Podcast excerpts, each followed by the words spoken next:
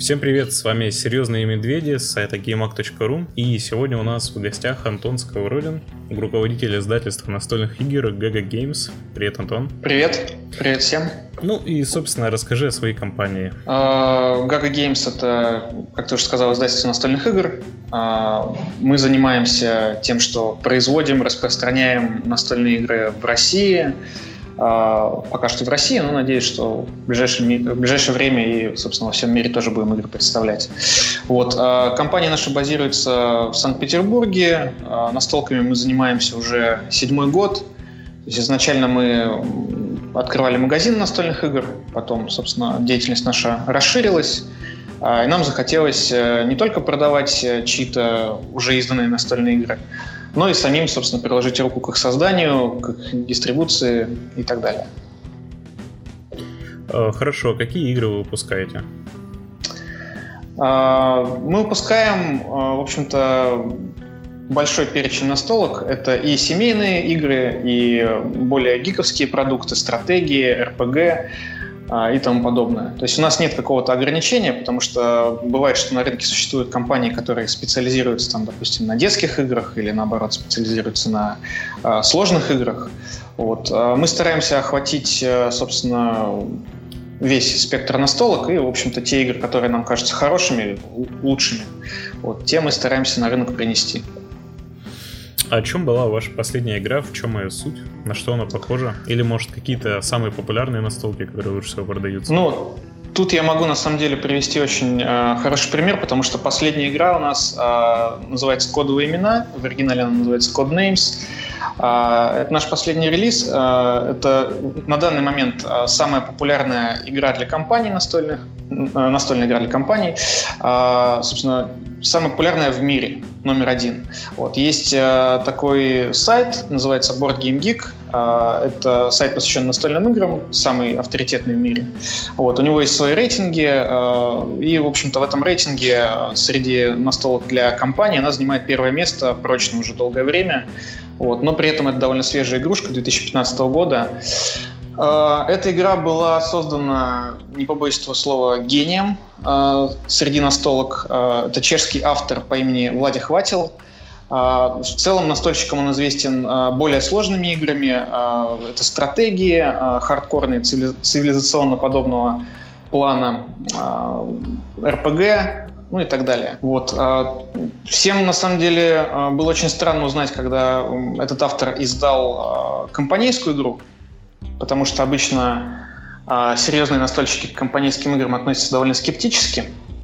Вот. Э, ну, если кому-то интересно более подробные, скажем так, правила ощущения от этой игры, то советую загуглить. В принципе, на Ютубе есть обзоры на русском языке, в том числе от нас. А что происходит с настольными играми во всем мире? Ну, во всем мире настолки на самом деле безумно популярны. Существуют целые огромные а, выставки, ну, типа, допустим, есть Комикон, который все знают, да, на который а, приезжают показывать комиксы, туда, собственно, привозят сериалы, игры, компьютерные, настольные в том числе. Вот, допустим, есть Генкон, тоже очень популярная выставка, на которой много тысяч человек каждый год приезжает, и там все играют на столке. Целом, это такая индустрия на самом деле не то чтобы супер молодая, потому что ну, э, где-то с 80-х годов она развивается довольно активно, и вот, э, наверное, после 90-х уже в такой, скажем так, э, пик вошла своего развития, сейчас продолжает развиваться. А, ну, в целом как-то так. А в России? А, в России эта тенденция тоже на самом деле развивается. Конечно, мы немножко отстаем от западных коллег, а, но с каждым годом все больше и больше настолок издается, а, интерес а, среди людей тоже увеличивается качество настольных игр, а, опять же, растет, постоянно придумываются какие-то новые интересные вещи, новые интересные механики.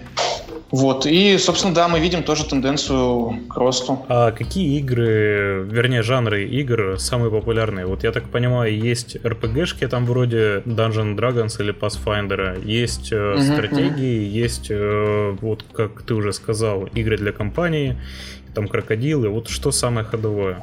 В мире и в России? А, ну, наверное, правильно будет сказать, что самое ходовое в количественном отношении это семейные и компанейские игры, то есть что-то простое, а, что продается, что может продаваться не только в специализированных магазинах, да, куда заходят люди, э, разбирающиеся, любящие настолки, а также в обычных магазинах просто на полках может стоять. У нас тоже в супермаркетах эти игры можно встретить.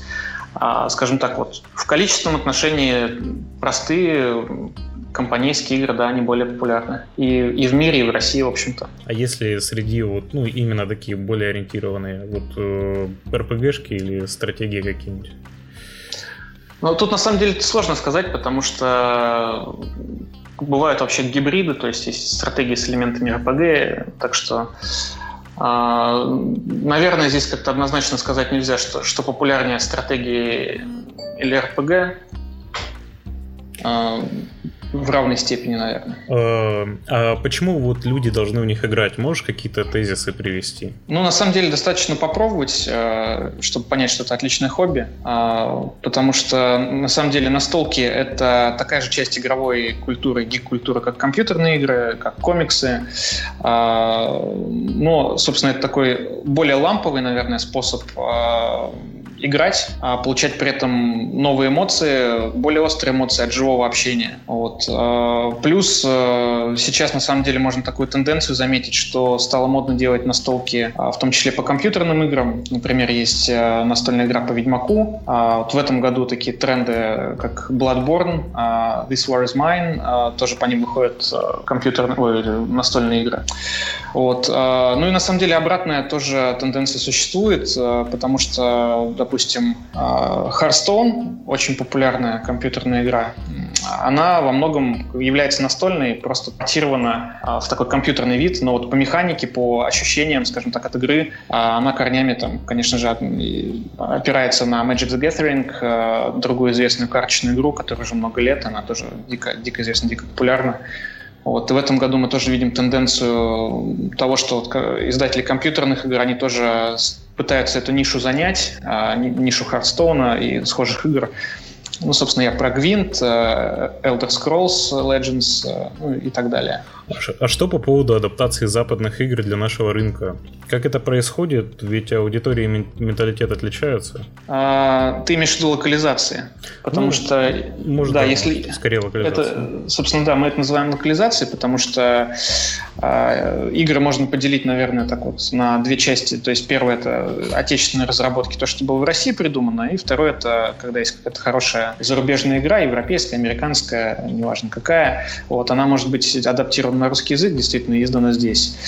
По этому поводу, на самом деле, каких-то больших сложностей нету, потому что в целом вкусы э, за рубежом и вкусы у нас, они, ну, в общем-то, совпадают. Если обратиться, опять же, к тому же самому топу настольных игр, о котором я говорил ранее с сайта Board Game Geek, э, то можно заметить, что, на самом деле, большинство топовых игр, оно уже издано на русском языке, вот, и тоже пользуется большой популярностью. Поэтому, если речь не идет о лингвистических играх, где вот именно э, на игровой процесс оказывает э, влияние язык, и где нужно его адаптировать, вот, то ну, здесь по большому счету проблем нет. Просто игра, собственно, переводится, и чаще всего, если это как бы не мусор какой-то, а действительно хорошая настольная игра, которая себя уже зарекомендовала на Западе, на других рынках, то она в России тоже выстреливает при грамотной рекламе, грамотном маркетинге. Ну, в принципе, может, э, ты сам какую-то тему хотел бы поднять? Поднять э, для обсуждения, Антон? Но в целом, на самом деле, могу так подытожить. И вот э, мысль, которую как бы я хотел донести, э, заключается в том, что некоторые любят противопоставлять настольные игры компьютерным, э, говоря о том, что ну, там, настолки это живое общение, там, компьютер он как-то ведет человек к одиночеству, то есть он там запирается у себя в комнате, постоянно там рубится во что-то. Вот. А на самом деле вот, э, нам не хочется такое противопоставление делать, потому что ну, честно, мы сами играем в компьютерные игры во многие. Вот. Э, и э, хочется как бы сделать акцент на том, что настолки это просто такая же часть э, игровой индустрии, просто она как бы другая, она приносит немножко другие эмоции, это немножко другой вид деятельности, но играя во многие настольные игры, вы в принципе делаете то же самое, что играете в компьютерные, единственное, что вместо компьютера как бы правилами управляете вы сами, то есть вы их знаете, вы манипуляции все производите. Вот. Ну, в этой степени, э, в этом смысле, конечно, настолки они еще как бы немножко требуют а, такой умственной работы большой.